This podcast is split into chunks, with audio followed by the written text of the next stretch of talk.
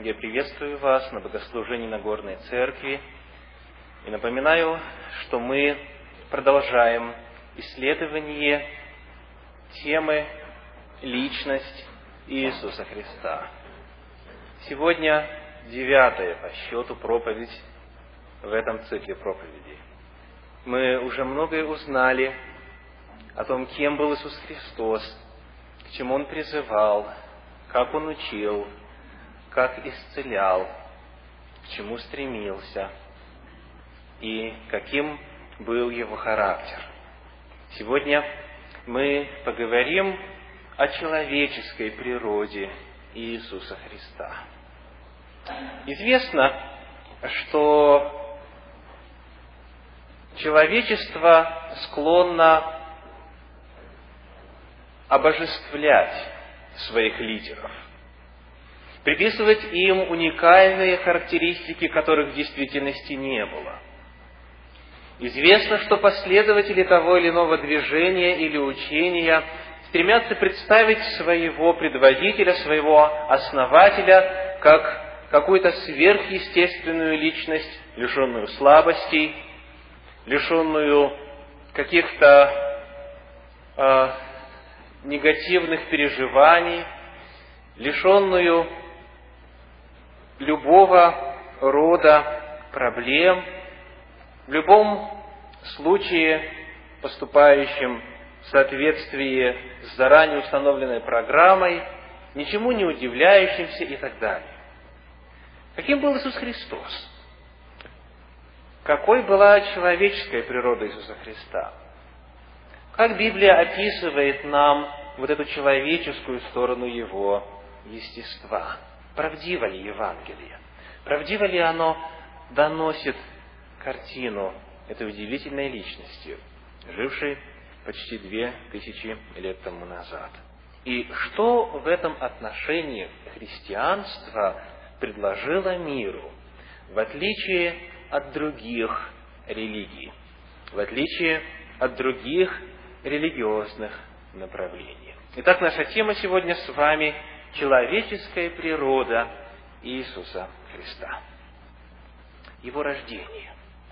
Священное Писание говорит о том, что Иисус Христос развивался в утробе матери, в чреве Марии, как и всякий любой другой обыкновенный ребенок.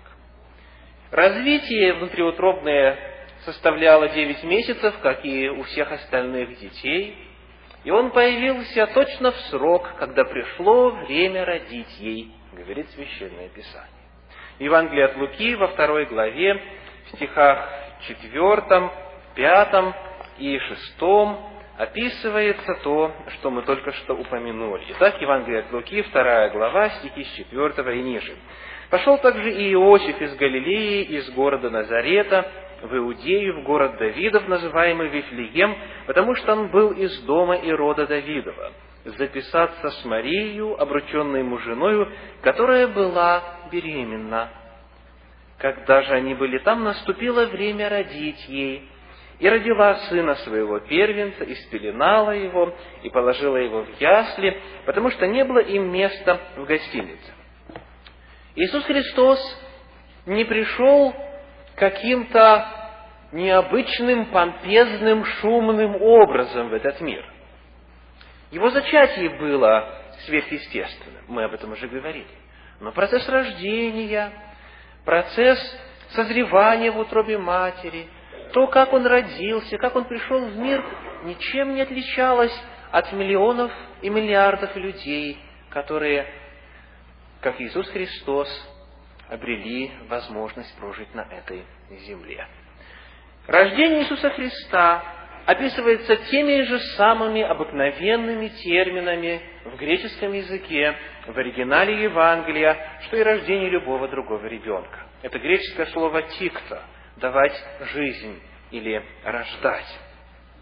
Осуществлялся обычный уход за младенцем. То есть, все евангельское повествование о рождении Иисуса Христа дышит простотой. Он не родился в царских палатах, он не родился в богатой и влиятельной семье, он родился очень тихо и незаметно. Родился как любой другой. Далее. Когда Священное Писание, когда Евангелие описывает развитие Иисуса Христа, как Он из младенца превратился в отрока и затем в зрелого мужчину, Библия также описывает, что это был естественный, обычный процесс, который случается в жизни каждого человека. Мы читаем Евангелие от Луки во второй главе, в стихах 40 и 52 следующие. Младенец же возрастал или вырастал и укреплялся духом, исполняясь премудрости, и благодать Божья была на нем. Он не был от рождения семи пядей во лбу. Он не был от утробы матери наполненным знаниями. Он возрастал в премудрости. Это процесс, процесс обучения, процесс э, в восприятии информации, процесс расширения кругозора. Он возрастал. Он рос, как и все остальные дети. Далее, после того, как описывается в 12-летнем возрасте его встреча с учителями народа и со священнослужителями в храме, после этого Библия в 52 стихе 2 главы Евангелия от Луки также говорит, «Иисус же преуспевал в премудрости и в возрасте, и в любви у Бога и человеков». Он продолжал расти до того времени, когда ему исполнилось 30 лет, и когда по критериям того времени человек мог взять на себя роль учителя, судьи, общественного деятеля, и он поступил в соответствии со стандартами и требованиями того времени. Удивительным контрастом звучат слова, являющиеся описанием одного из известных святых христианской церкви. Именно слова из жития святого Николая Чудотворца. Послушайте. Уже во младенчестве Николай был аскетом. До сумерек по средам и пятницам не сосал материнской груди. Каким-то чудесным образом уже сразу после рождения младенец мог самостоятельно стоять. Представляете чудеса? Христос на такое не был способен пеленки мочил, как полагается, от э, матери зависел полностью в своем питании. Когда нужно было ходить, он начал ходить. Когда дети начинали говорить, он начал так же.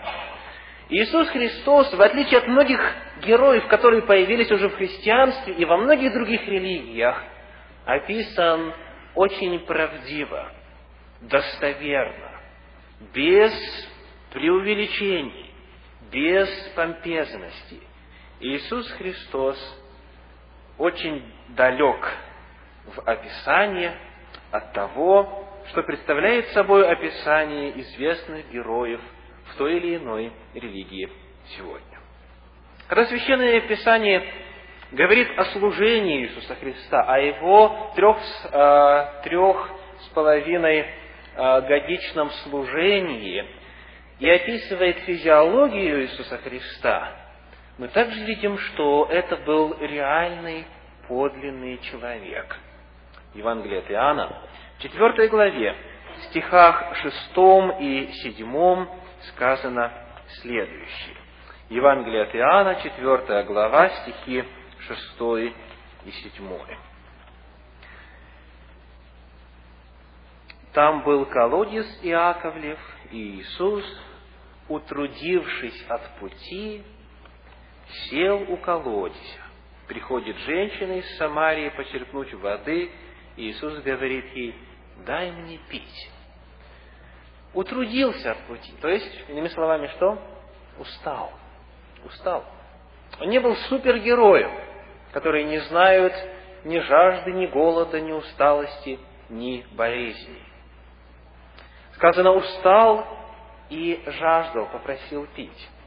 Как любой из нас, как любой из людей.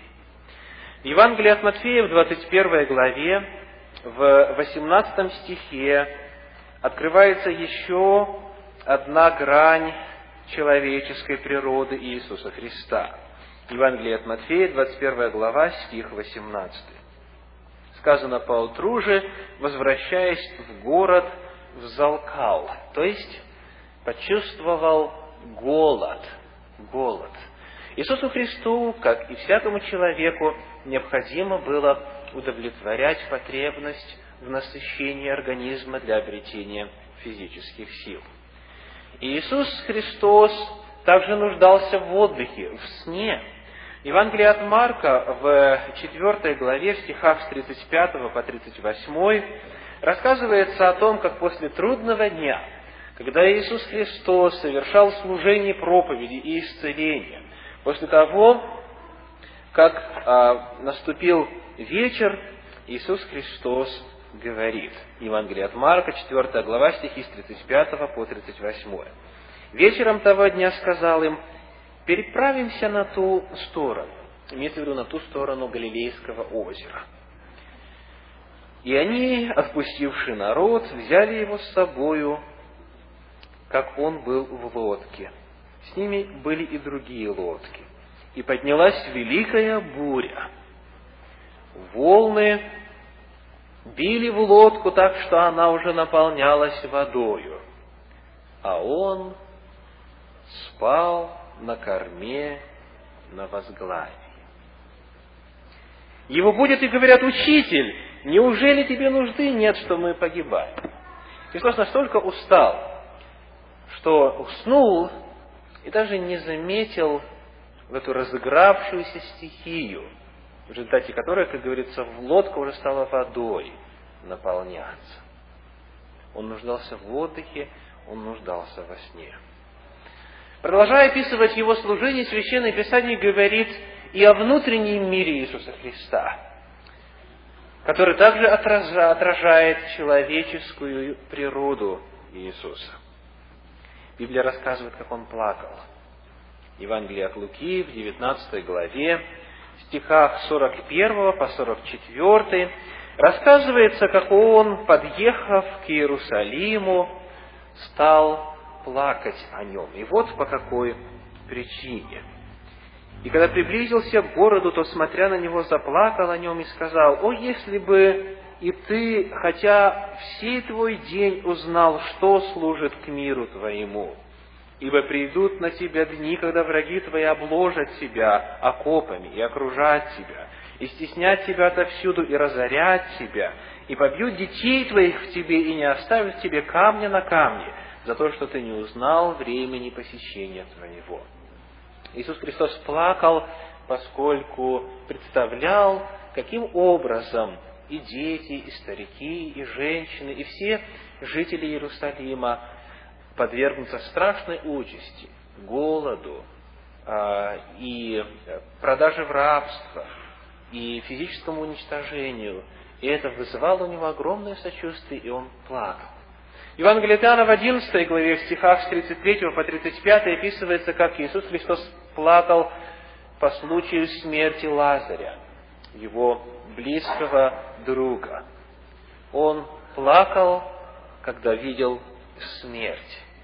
Это отражение и проявление человеческой природы Иисуса Христа. Иисус Христос удивлялся. Вы знаете, если человек все знает, если существо все знает, оно ничему не удивляется, правда? Как говорится, человек бывалый редко удивляется, да? А если мы теперь возьмем а, все это в большем масштабе, в том масштабе, которым обыкновенно рисуются крупные и яркие религиозные фигуры, то их вообще ничем не удивишь. Они все наперед знают. Иисус Христос удивлялся. Евангелие от Марка в шестой главе, в стихах с 1 по 6, рассказывается о том, как Иисус Христос посетил свой родной город, Назарет. Оттуда вышел он и пришел в свое Отечество, за ним следовали ученики его. Когда наступила суббота, он начал учить их в синагоге, и многие, слышавшие с изумлением, говорили, откуда у него это? Что за премудрость дана ему, и как такие чудеса совершаются руками его? Не плотник ли он, сын Марии, брат Иакова, Иоси, Иуда и Симона, не здесь ли между нами его сестры? И соблазнялись о нем. Иисус же сказал им, не бывает пророк без чести, разве только в Отечестве своем, и у сродников, и в доме своем. И не мог совершить там никакого чуда. Только на немногих больных возложив руки, исцелил их, и дивился неверию их. Удивлялся. Он никак не мог представить, ну как же эти люди не верят? Почему же они не верят? Ведь все так ясно. Он удивлялся. Были, как мы видим, а, случаи, которые как бы застигали его врасплох. Он не ожидал, что так будет. Он дивился неверию их. Далее Священное Писание говорит о том, что Христос испытывал скорбь. В Евангелии от Матфея, в 26 главе, в 38 стихе он говорит, «Душа моя скорбит смертельно». Скорбь, состояние глубокого отчаяния, глубокого горя. Иисус Христос испытывал скорбь и засвидетельствовал об этом. В Евангелии от Марка в 14 главе, в 33 стихе сказано о том, что, находясь в Гефсиманском саду, он начал ужасаться и тосковать. Ужас и тоска. Еще одни из граней, открывающие человеческую природу Иисуса Христа. Далее, когда мы смотрим на предательство Иисуса Христа и истязания, и избиение Его, мы открываем для себя следующую картину. В Евангелии от Луки, в 22 главе, в 14 стихе сказано следующее. 22, 14. Так, чуть-чуть дальше в этой, в этой главе стихи с 30, э, 63, в 22 главе Евангелия от Луки, стихи 63 и ниже. Люди, державшие Иисуса, ругались над Ним и били Его. И закрывшие Его, ударяли Его по лицу и спрашивали Его, «Прореки, кто ударил Тебя?» И много иных хулений произносили против Него. Итак, Иисуса Христа взяли в четверг, вечером, когда уже стемнело, привели его во дворец или во двор Анны Первосвященника. И там целую ночь издевались над ним, спрашивали его. Потом повели в Синедрион, и там опять издевались и били его. Затем повели к Пилату, и там Пилат, сказано, опять бил его. В Евангелии от Марка в 14 главе стих 65. Марка 14 глава, стих 65. И некоторые начали плевать на него, и, закрывая, закрывая ему лицо, ударять его и говорить ему прореки, и слуги били его полонитом. Это описание того же самого случая, когда это происходило ночью. Евангелие от Марка в 15 главе, в стихах 17 по 19 сказано, «И одели его в багряницу, и сплетший терновый венец возложили на него, и начали приветствовать его, радуйся, царь иудейский, и били его по голове тростью, и плевали на него, и, становясь на колени, кланялись ему. Это уже делают римские солдаты. Одели терновый венец с шипами и били по голове для того, чтобы шипы вонзались все глубже в голову Иисуса Христа. Далее, в Евангелии от Матфея, в 27 главе, стих, стих 32, говорит следующее. Матфея, 27 глава, стих 32. Выходя, они встретили одного киринеянина по имени Симона, сего заставили нести крест его.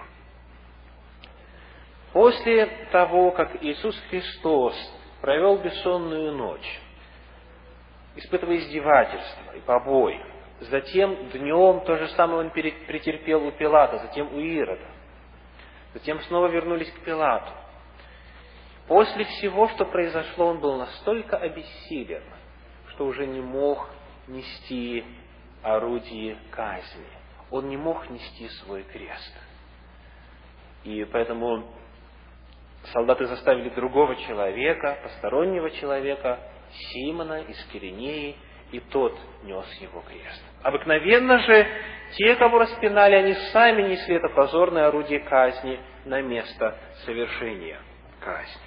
Итак, человеческие силы Иисуса Христа истощились до того, что Он не мог нести свой крест.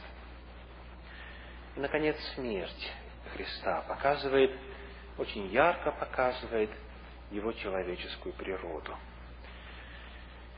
Обыкновенно люди, которых распинали на кресте, умирали от удушения.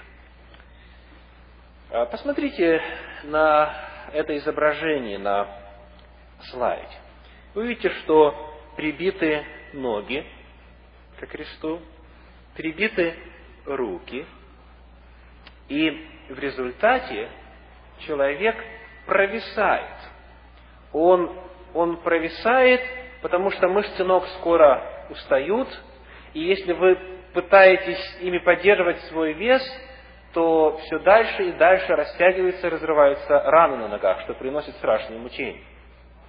Поэтому самой большой проблемой является дыхание.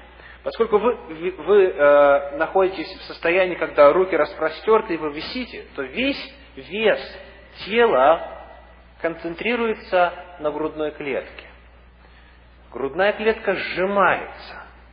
И для того, чтобы вдохнуть, необходимо подтягиваться и всякий раз нечеловеческим усилием, немножко потянувшись, набирать себя воздух. Обыкновенно именно от недостатка кислорода умирали люди, приговоренные к такому виду казни. И умирали не сразу, это была длительная мучительная смерть. Но об Иисусе Христе описывается, что Он умер очень быстро. В Евангелии от Марка в 15 главе, в стихах с 43 по 45 описывается следующее. 15 глава, 43 по 45.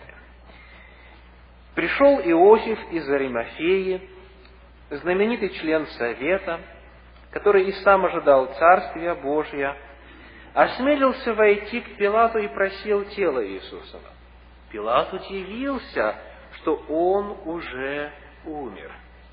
И, призвав сотника, спросил его, давно ли умер?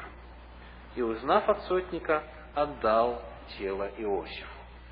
Иисус Христос умер почему-то необычно рано. В чем же была причина? Давайте почитаем Евангелие от Иоанна в 19 главе, стихи с 31 по 34. Евангелие от Иоанна, глава 19, стихи с 31 по 34. Но как тогда была пятница, то иудеи, дабы не оставить тел на кресте в субботу, ибо та суббота была день великий, просили Пилата, чтобы перебить у них голени и снять их. Что происходит, когда перебивают голени? Человек не может уже поддерживать вес своего тела. Он не может дышать. Перебивают голени, точка опоры исчезает, и человек задыхается. Сразу. Для того, чтобы ускорить смерть, им перебивали голени.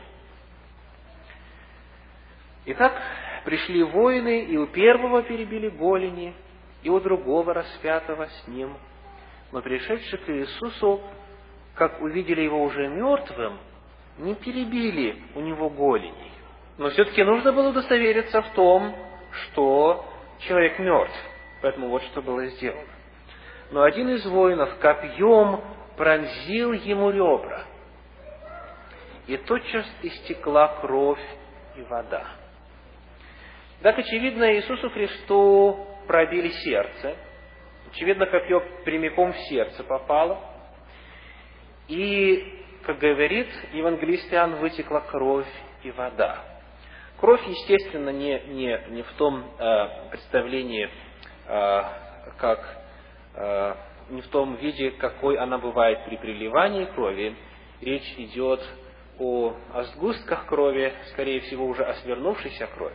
Но интересно, что вода и кровь. То есть вода и вот это красное вещество – в прошлом веке, в XIX эм, веке или уже в позапрошлом, э, исследователь известный врач по имени Страуд написал книгу под названием «Физические причины смерти Иисуса Христа».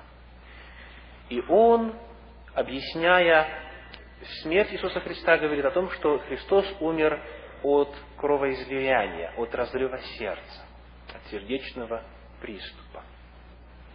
Очевидно, давление и глубина страданий и переживаний, которая имела место в случае с Иисусом Христом, когда Он ощущал тяжесть грехов всего мира на себе.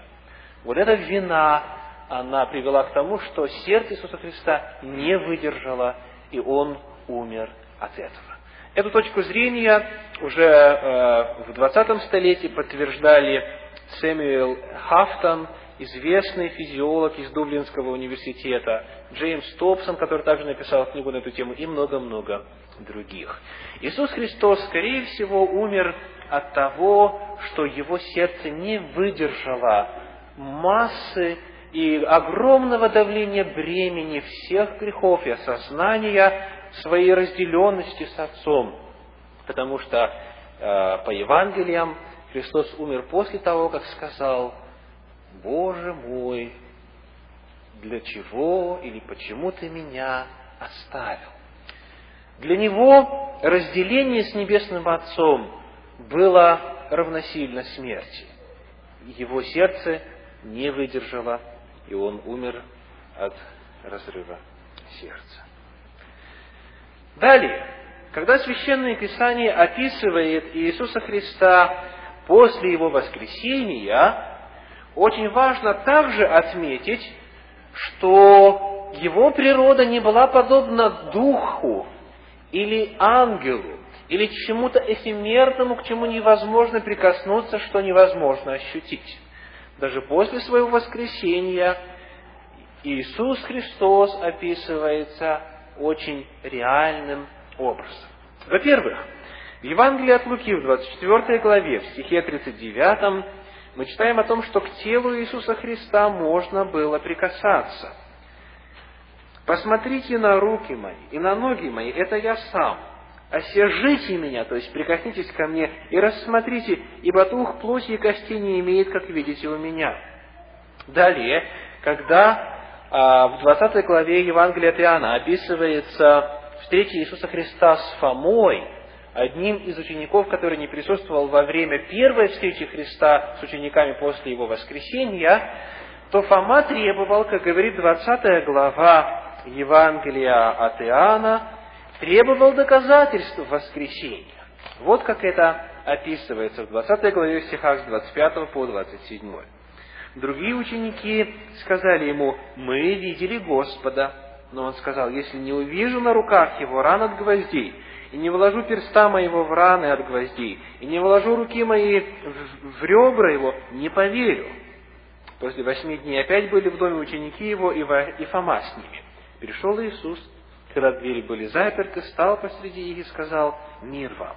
Потом говорит Фоме, подай перст твой сюда и посмотри руки мои подай руку твою и вложи в ребра мои, и не будь неверующим, но верующим. И когда Фома это увидел, когда он прикоснулся, когда он ощутил, он сказал ему ответ, Господь мой и Бог мой. К телу Иисуса Христа можно было прикасаться. На нем были следы распятия. На нем были раны от гвоздей и раны от копья. Это было вполне ощутимое реальное тело, более того, в Евангелии от Луки в 24 главе, в стихах 41 по 43, описывается, как Иисус Христос принимал пищу, дабы убедить учеников в том, что это Он сам, а не призрак и не видение. Речь, конечно же, не идет о том, что тело Иисуса Христа было точно таким же, как до распятия и до воскресения. Его тело а, было сообразно тому телу, которое было у Адама и Евы еще до грехопадения. Это было прославленное, славное тело, как говорит Новый Завет, но тем не менее оно не было эфемерным, оно было реальным, к нему можно было прикасаться и ощущать его. Итак, мы с вами совершили обзор евангельского материала о том, какой была человеческая природа Иисуса Христа. Мы обнаружили, что процесс внутриутробного развития был обычным. Процесс рождения, ухода за младенцем, возрастания. Далее он чувствовал голод и жажду и усталость. Он нуждался, нуждался в отдыхе и сне. Он испытывал удивление. Он скорбел, плакал, тосковал и ужасался. Он умер. Он ослабел от издевательств и побоев, так что не мог нести свой крест. Он был подлинным человеком. Он не был чем-то принявшим вид человека. Он стал человеком, как говорит Священное Писание. Послание к евреям во второй главе, в стихах 14, 17 и 18 говорится следующее. Евреям вторая глава, стихи 14, 17 и 18. «А как дети причастны плоти и крови, то и он также воспринял он ее, принял плоть и кровь, дабы смертью лишить силы имеющего державу смерти, то есть дьявола. Посему он должен был во всем уподобиться братьям, чтобы быть милостивым и верным первосвященником пред Богом для умилостивления за грехи народа. Ибо как сам он претерпел, быв искушен, то может и искушаемым помочь. И э, в этой же книге, в 4 главе, в 15 стихе сказано, «Ибо мы имеем не такого первосвященника, который не может сострадать нам в немощах наших, но который, подобно нам, искушен во всем, кроме греха». Или, как говорят другие переводы, искушен во всем, но не согрешил. Итак, это, как пророчествовал пророк Исаия в 53 главе, муж скорбей и изведавший болезни. Это реальный, подлинный человек. Что же это говорит о христианском взгляде на Бога? Чем христианский Бог отличается от всех иных существующих ныне в распространенных религиях представлений о божестве? Христианский Бог ближе всего к человеку. Если мы посмотрим на то, как картина Бога рисуется в современных религиях, мы увидим главным образом три взгляда. Первый – это индуизм и буддизм. Согласно индуизму и буддизму, верна концепция о Боге под именем пантеизма. Бог во всем – или все это Бог. Они не истребляют крыс, потому что считают, что это Бог. Они не истребляют коров, которые съедают огромное количество пищи, в результате чего страна голодает, потому что считают, что корова – это Бог. В буддизме и в индуизме распространена, распространена идея, согласно которой все вокруг нас – это и есть божество. Божество обезличено.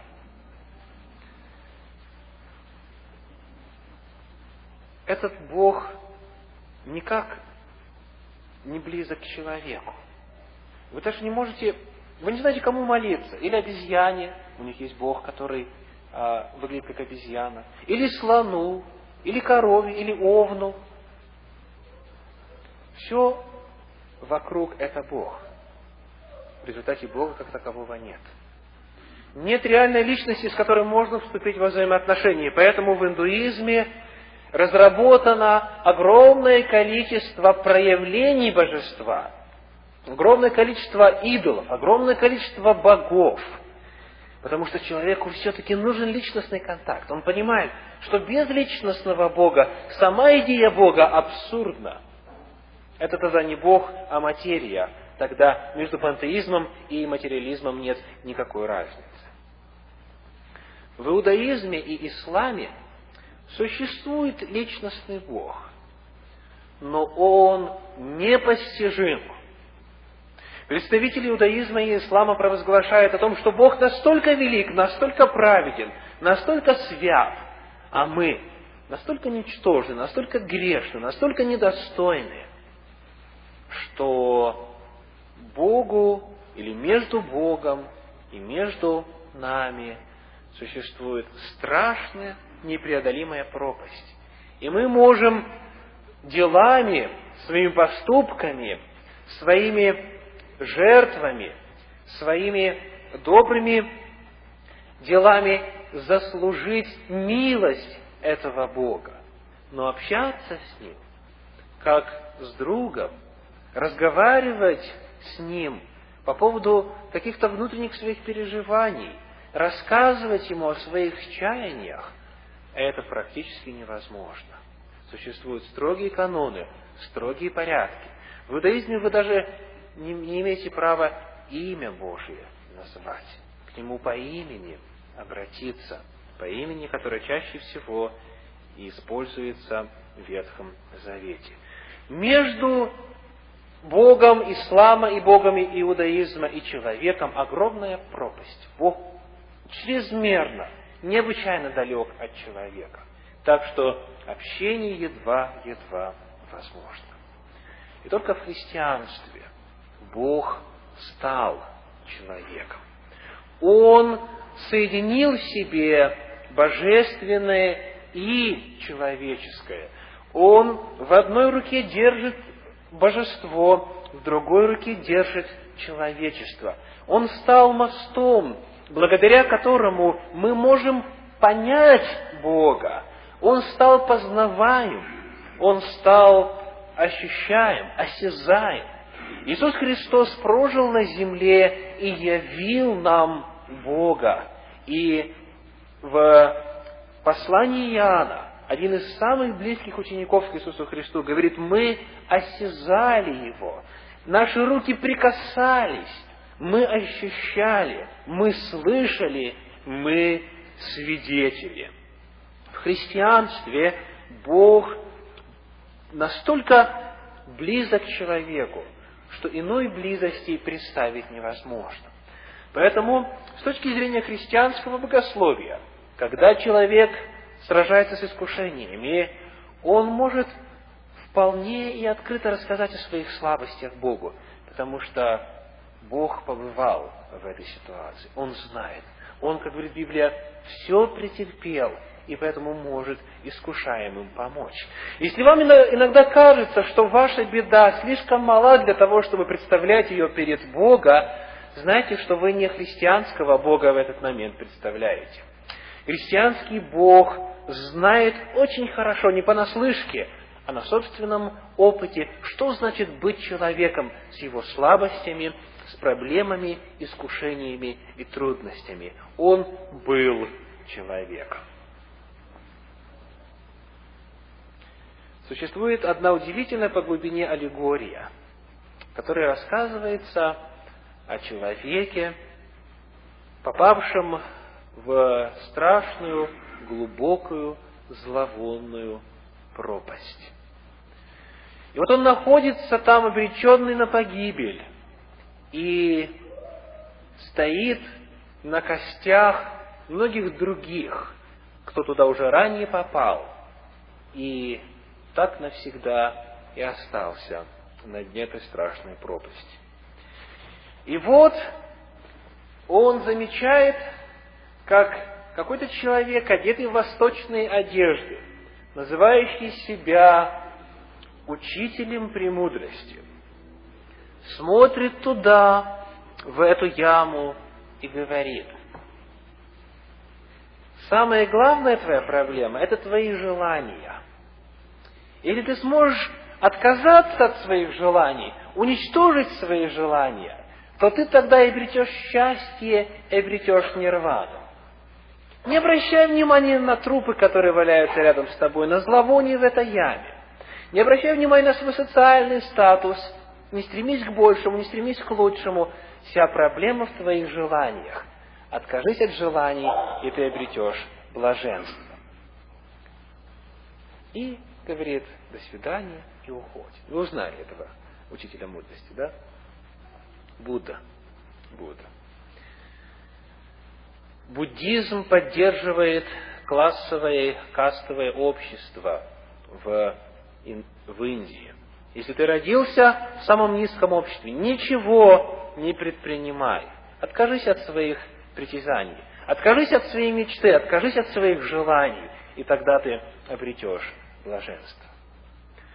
Подходит другой учитель, также с Востока, в челме, в тюрбане, и говорит, если бы ты пять раз в день совершал молитву, совершал священный намаз, и определенную часть своего дохода жертвовал нищим, если бы ты совершил паломничество к святым местам, то ты не оказался бы в этой страшной зловонной дыре. Но теперь я тебе помочь не могу. Ты недостоин. Слишком мало добрых дел сделал. И вот к этому отверстию подходит человек, который очень устал под ношей креста. И он подходит и обращается к находящемуся на дне этой ямы человеку, говорит, я знаю, каково тебе там. Я там был. Я испытал это на себе. Я знаю, что тебе нехорошо там, хотя ты часто сам боишься себе признаться в том, что тебе нехорошо.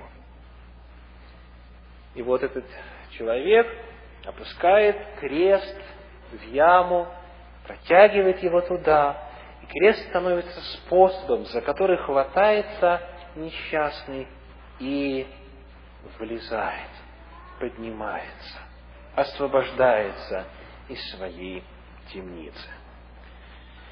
Если и верить в какого-то Бога, то в христианского, потому что Он стал человеком. Он прожил эту жизнь. Он знает, с чем мы сталкиваемся. И Он предлагает спасение. Он предлагает реальное разрешение проблемы. Не обман, не жесткие требования, а любовь. Христианский Бог ближе всего к человеку. Помните это. Те, кто уже сделал выбор в пользу христианства, или те, кто еще находится на пути, когда вы будете выбирать, помните, что в разной религии картина божества разная. И помните о христианском Боге. Я приглашаю собрание подняться для совершения благодарственной молитвы.